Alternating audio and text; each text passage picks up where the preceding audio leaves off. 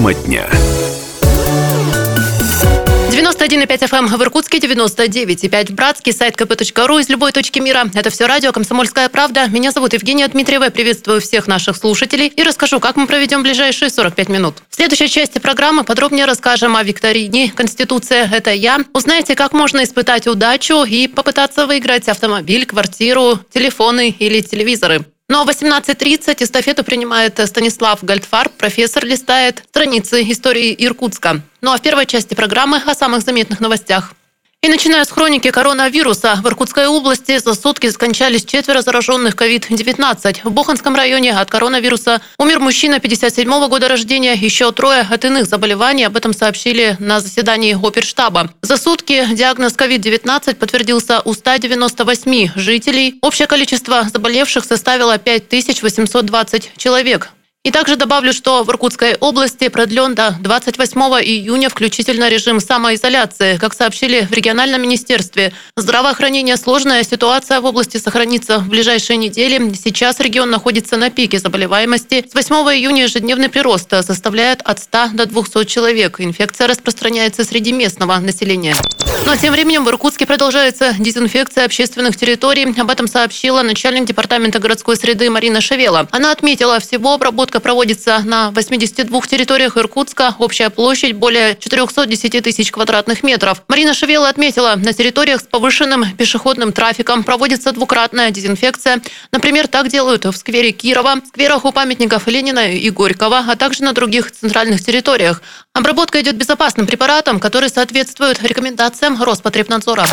У жителей Иркутской области, кому предстоит отпуск в июле, появился вариант, где его провести. Со 2 июля в Тункинской долине в Бурятии гостиницы и санатории смогут принимать постояльцев со всей страны. Указ, подписанный главой Бурятии Алексеем Цыденовым, гласит разрешить со 2 июля осуществлять приемы размещения лиц, зарегистрированных на территории Бурятии, а также тех, кто прибывает на территорию республики из других субъектов России, в санаториях, гостиницах и других средствах размещения на территории Бурятии, правда, с соблюдением всех профилактических мер. Я напомню, Тункинская долина для туристов была недоступна с апреля, а ведь там находятся излюбленные места отдыха иркутян, здравницы, курорты поселка Аршана с его лечебными водами, водопадами и походами в горы, а также жемчуг с природными горячими источниками.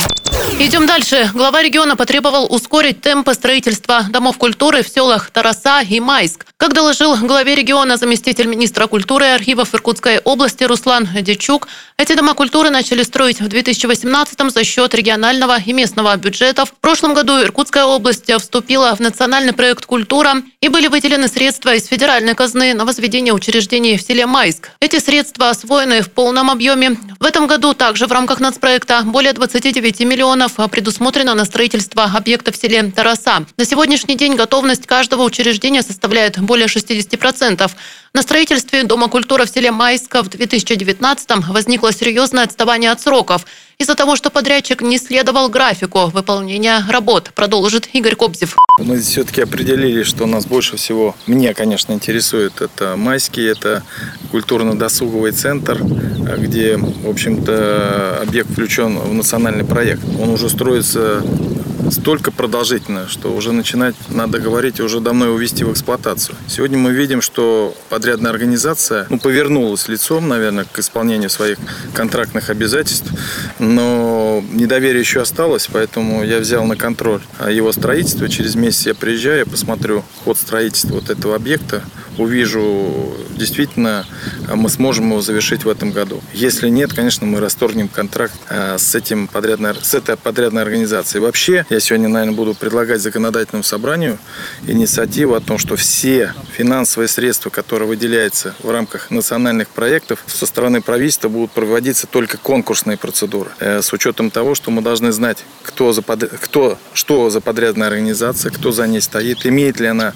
э, соответствующие финансовые поддержку, а, какие оборотные средства имеет, где оно строило. Я думаю, здесь уже не нужно будет выходить и искать там вот какие-то компромиссы с недобросовестным подрядчиком.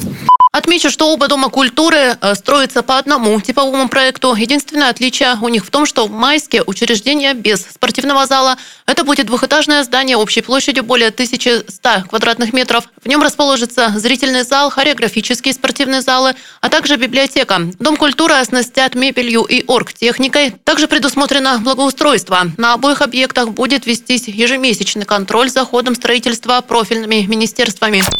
И о происшествиях 13-летняя девочка утонула в реке Лена в Жигаловском районе. Трое несовершеннолетних пришли на речку в район улицы Набережная рабочего поселка. В этом месте в полутора-двух метрах от берега яма, примерная глубина которой 2,5-3 метра. В нее снесло течением двух сестер. Младшая девочка стала захлебываться и в панике схватилась за старшую сестру. Тонуть начали обе. На помощь пришли друзья, но вытянуть на берег удалось только одну из девочек. Старший госинспектор по маломерным судам Жигаловского района Николай Брагин отметил, к сожалению, никто из ребят не умел хорошо плавать. Помочь девочке, скрывшейся под водой, они сразу не смогли. Но позвонили ее родственнику, который жил поблизости. Мужчина прибежал к реке менее чем через 15 минут и достал с дна ямы подростка. До приезда врачей скорой помощи он делал ей искусственное дыхание. Девочку доставили в больницу, но реанимационные мероприятия успеха не принесли. Также 13-летний подросток утонул 20 июня на Ангаре в районе Иркутских теплых озер. Там мальчик отдыхал с друзьями. И, как сообщает МЧС России по Иркутской области, Температура воды в день происшествия была ниже 13 градусов. Это могло плохо сказаться на самочувствии парня и привести к трагедии. Тело ребенка обнаружили водолазы в 80 метрах от берега. Ну а тем временем управление Роспотребнадзора по Иркутской области проверяет качество воды в реках и озерах. По результатам исследования вода не соответствует гигиеническим нормам по микробиологическим показателям на Иловском пруду. Это Ангарск. В реке Витим в районе пляжа Наташкина поляна и в Мамаканском водохранилище в Бодайбо вода не соответствует по показателю окраска. Гигиенические нормативы нарушены и в реке Белая в районе поселка Новомальтинск. Поэтому купаться там не рекомендуют. Это дополнительный фактор риска. Также ведомство напоминает, что в связи с ситуацией по распространению COVID-19 возобновление деятельности мест отдыха населения допускается только на третьем этапе снятия ограничительных мероприятий. Иркутская область находится лишь на первом этапе. И городским новостям в Иркутске усилили работу с ресурсоснабжающими организациями по устранению провалов колодезных люков. Такое поручение дал мэр Иркутска Руслан Болотов. Ремонтные работы уже провели на пересечении улиц Карла Липнихта и Советской. Организация, ответственная за содержание сетей, восстановила асфальтовое покрытие и устранила провалы грунта на пяти колодцах. И 24 июня в среду жителей России ждет дополнительный выходной. Это связано с проведением торжественных мероприятий в честь 75-летия Победы Великой Отечественной. Но сегодня тоже дата, 22 июня, день начала Великой Отечественной. Светом благодарной памяти, Светом любви нашей, Светом скорби нашей Пусть озарятся имена павших. Три года, десять месяцев, восемнадцать дней Длилась Великая Отечественная война. Она унесла десятки миллионов жизней. Вспомним тех, кто бился с врагом на фронте, Воевал в партизанских отрядах, Страдал в фашистских концлагерях, Кто без сна и отдыха трудился в тылу, Кто дошел до Берлина и Праги. Вспомним о деревнях, сожженных дотла, Поселках, стертых с лица земли, О сотнях городов разрушенных, Но не покоренных. Наши солдаты насмерть стояли под Москвой и Сталинградом, Везли хлеб в блокадный Ленинград, Принесли свободу узникам Освенцима они не захватывали чужие страны, не искали славы, они защищали Родину и свои семьи. В день начала войны мы склоняем головы перед светлой памятью всех, кто не вернулся домой. Минута молчания.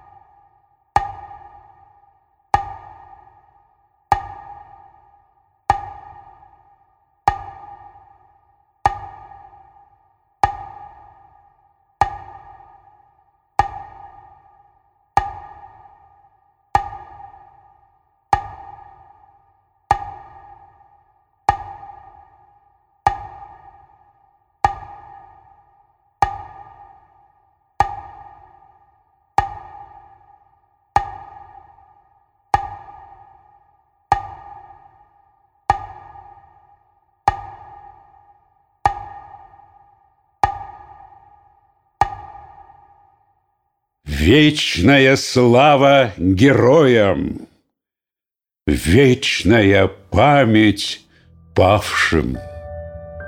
Зажжем свечи памяти, Вспомним тех, кто сражался за свободу и независимость нашей Родины. Сегодня каждый может присоединиться к ежегодной акции «Свеча памяти» на сайте деньпамяти.рф.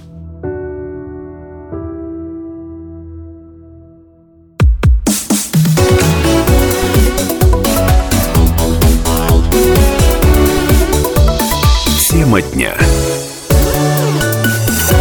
91,5 FM в Иркутске, 99,5 в Братске, сайт kp.ru из любой точки мира. Это все радио «Комсомольская правда» и программа «Тема дня». Мы продолжаем эфир, и в этой части программы подробнее расскажем о викторине «Конституция – это я».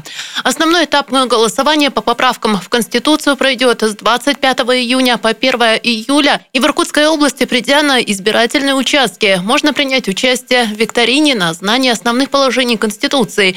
Ее организует «Комсомольская правда». Обладатели счастливых билетов смогут получить отличные призы а, в призовом фонде. Квартиры, машины, смартфоны, планшеты. О том, как поучаствовать в викторине, подробнее говорили в эфире радио «Комсомольская правда» в пятницу в программе «Картина недели». Профессор, доктор исторических наук Станислав Гальдфарб, политолог и публицист Сергей Шмидт, директор Краеведческого музея Сергей Ступин и исполняющий обязанности ректора Байкальского госуниверситета Виктор Игнатенко. Слушаем фрагмент. Мы сделали очень хороший комитет который будет следить за чистотой розыгрыша, хотя это будет математический розыгрыш, мы вообще этих цифр в глаза не увидим, а будем видеть только экран, на котором где-то там эти математические Автоматически цифры, все. Да, будет выбрасываться. У нас вот уважаемый директор Краеведческого музея Сергей Ступин, у нас директор областного музея художественного Наталья Сосоева, Виталий Барышников, Александр Филиппов, руководитель группы значит, э, доктор Джаз. Ну, а на самом деле, э, как голосовать, мы с вами уже люди ученые, неоднократно голосовали э, везде и всегда. Надо получить эту брошюру, где-то это в коллективах будут выдавать. Тот, кто не успел получить в коллективе, получит ее на избирательном участке. Может получить. Там будут волонтеры в наших, так сказать, жилетах. Так что, я думаю, наша задача э, в день и в год 95-летия создать хорошее настроение в городе. Вот э, в области, точнее, потому что это будет викторина для всей области. Мне кажется, что вот когда эта пандемия э, процветает, мы все-таки должны как ударить пробегом по пандемии. Вот. Создать позитивный настрой. Да. Да, это важно, но я добавлю э, в свою очередь, что смотреть э, трансляцию будет итоги подводиться викторины в прямом эфире, узнать, э, стал ли ваш номер счастливым. Можно будет, посмотрев прямой эфир на телеканале ТВС, в том числе и на радио «Комсомольская правда», естественно, все будем рассказывать. Женечка, а, тут еще один важный момент – голосование начинается, как известно, с 25 25 да. И с 25 пойдут розыгрыши. То есть они будут идти всю неделю. То есть каждый билет будет голосоваться вот все эти дни. А, собственно, у меня вопрос такой. А, стоит ли освежить какие-то знания? Будут ли вопросы, а, которые касаются Конституции или каких-то других моментов? Ну, мы же в Иркутской области люди просвещенные. Да. У нас есть краеведческий музей – вот. Э, вообще надо к вам зайти и обновить. Мы, мы подготовили э, выставку специальную. Она планшетная такая, но достаточно информативная с точки зрения вообще истории Конституции. Правда, мы взяли советский период и плавно перешли в новейшую историю. Там э, вся динамика, вся логика предельно корректно представлена. Более того, мы эти же материалы сбросили во все муниципальные музеи. И при желании каждый может получить пол, достаточно полный объем информации. Ну, То есть а... сложности не должно возникнуть, если освежить? Ну, на самом деле, э, это полезно, во-первых, освежить, а во-вторых, это будет правильно. Все-таки Конституция. Да, Виктор Васильевич, вот на ваш взгляд, э, из вашего опыта исходя, жители Иркутской области насколько вообще ну, осведомлены о содержании Конституции? Интересуются или этот документ э, пылится у многих на полках книжных? Ну, я думаю, что Конституцию Российской Федерации читают на ночь мало людей. Ну да, да. Что уж. Вот я один из немногих тех, кто ее... В общем-то, у меня это настольная книга, потому что... Засыпаешь с ней просто. Я, да, я профессионально просто ну, занимаюсь и административным конституционным правом. Для меня это профессиональная потребность. Но думаю, что, конечно, не очень широкий круг внимательно изучает Конституцию – в большей мере ее, конечно, хорошо знают люди со специальной подготовкой, с высшим образованием, юристы. Вот. Но думаю, что вот, по крайней мере, рекомендую всем гражданам читать внимательно раздел Конституции, который посвящен основным правам человека и гражданина, потому что это касается каждого гражданина, там все основные фундаментальные права расписаны. Социология, вот я сейчас последней социологии не знаю, но вот раньше делала социология – вот. И, к сожалению, цифры о том, вот, проверочные были вопросы по знанию Конституции, да, вот, поэтому не очень высокие были результаты. Более-менее нормально, хорошие показывали результаты, примерно 35% опрошенных. На самом деле это не очень такая высокая цифра. А студенты-юристы? Студенты-юристы, но я думаю, что они, когда получают диплом... Какой процент? А это ГЭКи, ГЭКи, ГЭКи определяют. Если получил хорошую, отличную оценку, то... Знаешь Конституцию. Я могу сказать, я вот э, и в этом году читаю лекции студентам, мне очень нравится это делать. Замечательно ребята, очень продвинутые, такие интересные вопросы задают. Вопрос от обывателя, который я слышала не раз. Вообще, как оценить важность предстоящего голосования, этого события? На это есть юридический ответ и политологический. Я вот предлагаю отлично. начать с юридического. Допускаю, что и культурологический тоже есть. Да, да, кстати. Есть всякие ответы, но я, естественно, буду говорить э, с точки зрения юридических позиций. Это всероссийское голосование. С юридической точки зрения это не референдум, это больше к понятию плебисцит. Угу. То есть всенародное одобрение. Одобряете проект Конституции, не одобряете – вот. Он э, не обязателен с точки зрения требований Конституции. Вот, достаточно, чтобы проголосовала Государственная Дума, утвердил Совет Федерации, утвердили законодательный орган субъекта Федерации. Но здесь задача, по всей видимости, ставится для того, чтобы это был плебисцит, чтобы была выявлена, насколько поддерживает именно избиратели населения эти поправки. Поэтому я бы сказал, здесь цели ставятся политико-правовые – не чисто правовые. Сергей, ты обещал политологическую ну, а, точку зрения озвучить. Заранее как бы извинюсь перед слушателями и перед уважаемым Виктором Васильевичем. Он-то прекрасно понимает, что юридические и политические оценки они могут отличаться друг от друга. Политологически да. это плебисцит, референдум о доверии первому лицу государства. Э, проводимы, ну тут историки будут разбираться с этим вопросом, почему именно в это время, через полтора года всего лишь после того, как вроде бы это абсолютное доверие было зафиксировано на президентских выборах. Поэтому, если вы следите за дискуссиями с, с политизированной среде, здесь разделение, в общем-то, очень простое складывается. Те, кто одобряет, поддерживает, симпатизирует там либо внешней политики Путина, либо внешней и внутренней. Ну, много людей, которые выбирают что-то одно иногда – симпатизируют присоединению Крыма, но недовольны пенсионной реформой, например. Это э, очень распространенные слушатели, э, случаи. Они идут голосовать за. Те, кому это категорически не нравится, они идут голосовать против. Ну, конечно, юридически тут... Э, к Виктору Васильевичу добавить нечего. Это действительно голосование за поправки Конституции. С, о, тут, причем хочу подчеркнуть, что действовать в случае принятия этих поправок, да, вот результаты этого э, всенародного голосования будут очень и очень долго, причем даже очень сложно оценить, на какой срок э, будут действовать эти результаты.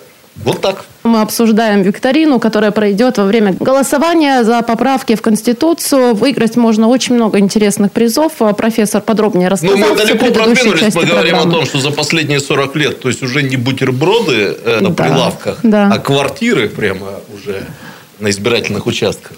Ну вот если... Легко. Ск- Скоро будем места в экипажах Илона Маска. Так, спокойно. Квартиры не на избирательных участках. Профессор, да, предлагаю еще раз напомнить нашим слушателям, каков механизм розыгрыша. Итак, вы приходите в коллективы, вы приходите на избирательные участки. Билеты э, или вот буклеты, где будут э, эти талоны для голосования, э, можно получить и там, и там. Вы можете голосовать, можете заполнить ав- автоматически этот билетик. Там будут наши э, значит, волонтеры в специальной одежде. И спокойно идете праздновать день э, голосования Конституции. Голосовать будем все дни с 25 по 1 июля. Праздновать можно каждый А день. розыгрыш, розыгрыш пойдет каждый день в прямом эфире. Телеканал ТВС, АИСТ, радио «Комсомольская правда», сайт «Комсомольская правда». 8 числа будет большой гала-концерт, куда мы пригласим победителей оргкомитет. Э, Вот здесь присутствует уважаемый Сергей Ступин. Он один из членов оргкомитета. Там серьезные люди, которые будут следить за тем, чтобы был порядок. Так что все по чесноку. А в каком году нынешнюю конституцию приняли? Не знаю. Мам, а конституция это вообще про что? Ой, я не читала даже. Дед, а в каком году Иркутская область образована? Да кто уж упомнит. Собираетесь? Вот так жить и будем. Без новой квартиры, без машины и без планшета. Хочешь выиграть подарок от «Комсомольской правды»? Приходи на голосование. С 25 июня по 1 июля. Приходите на участки для голосования. Участвуйте в викторине. Выигрывайте подарки.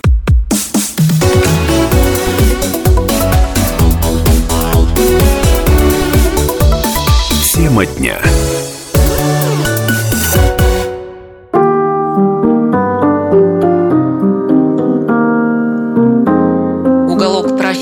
Истории на радио «Комсомольская правда». Иркутская история богата событиями и именами. Знаменитые путешественники, писатели, ученые, архитекторы, чиновники – все они составляли славу города на Ангаре. Я расскажу вам о некоторых страницах из богатого прошлого нашего города.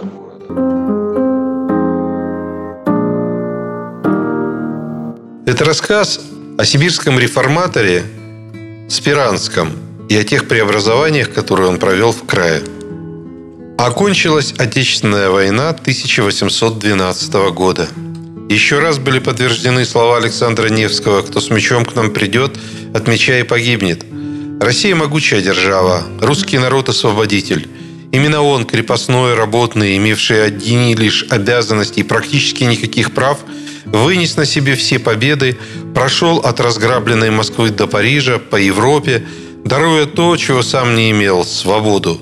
Взамен ничего не просил, не брал, не грабил, как это делали победители того времени. Ждал лишь скорого возвращения на родину до отмены проклятого крепостного права. Ждал, как мы знаем, напрасно.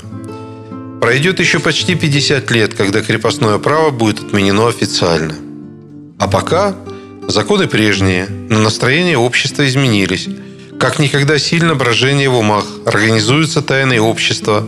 Дворяне, вера и опора самодержавия, причем дворяне не последних кровей, тайно пишут проекты Конституции замены самодержавия республиканским строем. Все больше крестьян бежит от ненавистных помещиков. А что Сибирь и один из ее лучших городов Иркутск? В Сибирь тянулись вереницы переселенцев, поисках лучшей доли плыли и шли они дорогами землепроходцев. Шли самоходом, снявшись где-то в российских глубинках с отрезка земли, бросив лачугу, выщербленные горшки да хозяйственный хлам. Шли по инициативе феодально-помещичьего государства. Землицы пока считалось недостаточно. Но больше самоходом по своей воле. Чуть позже комиссия государственных имуществ ахнет, открыв тайные деревни, не внесенные ни в какие ревизские сказки. В одном из рассказов писателя Мачт сильный революционер описывает такой случай. И вдруг деревня оказалась открытой, точно золотая жила, каменный уголь или даже Америка. Оказалась открытую с домами, с обывателями, стадами и всеми прочими атрибутами деревни. В ней пекли, варили, умирали и множились. Работали и отдыхали. Творили все человеческое, без денег, без паспортов, без управ, без законных властей, без питейного. Это было возмутительно и, тем не менее, несомненно. В Сибири повсеместно стали сеять картофель. Указ об этом вышел в 1812 году. Сельскохозяйственных машин практически не было. Саха, серп, вилы, грабли, коса, горбушка, барана, плетенка из прутьев. Вот и все крестьянские орудия труда. Появились хлебно-экономические магазины, мангазеи, откуда выдавали зерновой хлеб для посева. В эти первые десятилетия рабочих было немного – в основе производства лежал труд феодально зависимых людей, крестьян. Приписывали к заводам, мастеровых набирали как рекрутов в армию. Цвет рабочей силы в горной промышленности. Самые большие селения вдоль Московского тракта. У огромной земли, которая по площади больше многих государств Европе и Азии, единоличный правитель, который практически ничего не знает о ней. Ему достаточно следовать главному принципу по которому он строит свои отношения с подданными. Царь-бог, царь-закон. И загадочно, и страшна далека оказалась Сибирь. И все же ночью и днем по трем главным дорогам – Ирбитской, Екатеринбургской и Шадринской, которые в районе Тюмени сливались в Московско-Сибирский тракт, тянулись сюда купеческие караваны. От Тюмени в Тобольск, следом в Омск, Канск, Колывань, Томск, Ачинск, Красноярск – и, наконец, Иркутск. Здесь предпочитают сделать остановку купцы и дипломаты, путешественники, журналисты, писатели, чтобы отдохнуть перед дальней и опасной Кругоморской дорогой. Можно посетить публичную библиотеку, в которой выписывалось несколько десяток газет и журналов, театральную премьеру, музей, широкое представление или лекцию известного ученого. Иркутск-Иркутск живет расторопно перенимая все новое и дельное. Население перевалило за 10 тысяч. Большинство домов деревянных, но много и каменных строений. Есть свои хлебопеки, булочники, мясники, кондитеры, рыбаки, портные, сапожники, модистки, шапочники и горшечники. В Иркутске свой биржевой зал и биржа. Здесь цвет сибирской торговли и промышленности. Дух захватывает – Сколько крупных ярмарок в Иркутской губернии? За 40. А лавок тех и вовсе не сосчитать. Мартас в своих письмах не прошел мимо торговых забот шумного города. В нем, кроме своих природных, торгуют и иногородние гости – московские, тульские, вологодские, тотемские, сольвычегодские, суздальские, торжские, устюжские, тобольские, тирские, томские, красноярские, енисейские. Пушной товар есть главнейший из всех отправляемых в Китай. Иностранные и российские сукна составляют вторую степень коммерции. Пушной товар есть главнейший из всех отправляемых в Китай. Иностранные и российские сукна составляют вторую степень коммерции. Чай и китайка – суть главнейшие потребности наших купцов. В гостином дворе ежегодно расходится товара слишком на полтора миллиона рублей – в Иркутске ведется торговля державы с Монголией и Китаем. Здесь строятся речные, морские, байкальские суда. Песок плавится в стекло. Здесь известны ювелиры, кузнецы, камнетесы, архитекторы и артисты. Иркутск – самый населенный город во всей Сибири. Однако и здесь в полной мере и в полной красе действительность времен Павла I и его сына Александра I. Аракчеевщина и либерализм, кнут и пряник – с 1583 года воеводское управление. Воевода, потом наместник, потом вице-губернатор управляли краем. И столь велика была губерния, и так далека от столицы, что творили и мнили здесь себя кто чего вздумает. Об одном из губернаторов Трескине говаривали, Трескин и законы были синонимы. Более был только Трескин, а законы были далеко-далеко. По праздникам Николай Иванович дозволял дамам целовать свою руку. Из мужчин допускались к руке только старшие чины и первогильдейцы. Все дамы целовали ручки и у его супруги и дочери. Рассказов о деспотической власти Трескина множество, и едва вероятных, но в том числе были и верные. Жалобы не доходили до Питера, а если редко и прорывалось, то для того, чтобы не повторяться. Это тоже происходило в Иркутске. А в России уже возникли союз благоденствия, вольное общество любителей российской словесности. В Сибири появились тайные масонские ложи. В самом Иркутске вольное общество учреждений, училищ взаимного обучения. Страна словно просыпалась после глубокого сна.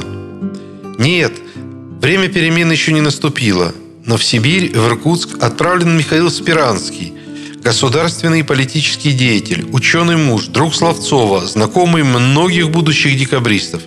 Спиранский слыл либералом и мыслителем. Готов уже царский рескрипт. Прочитаешь сей именной документ и умилишься доброте Александра Первого.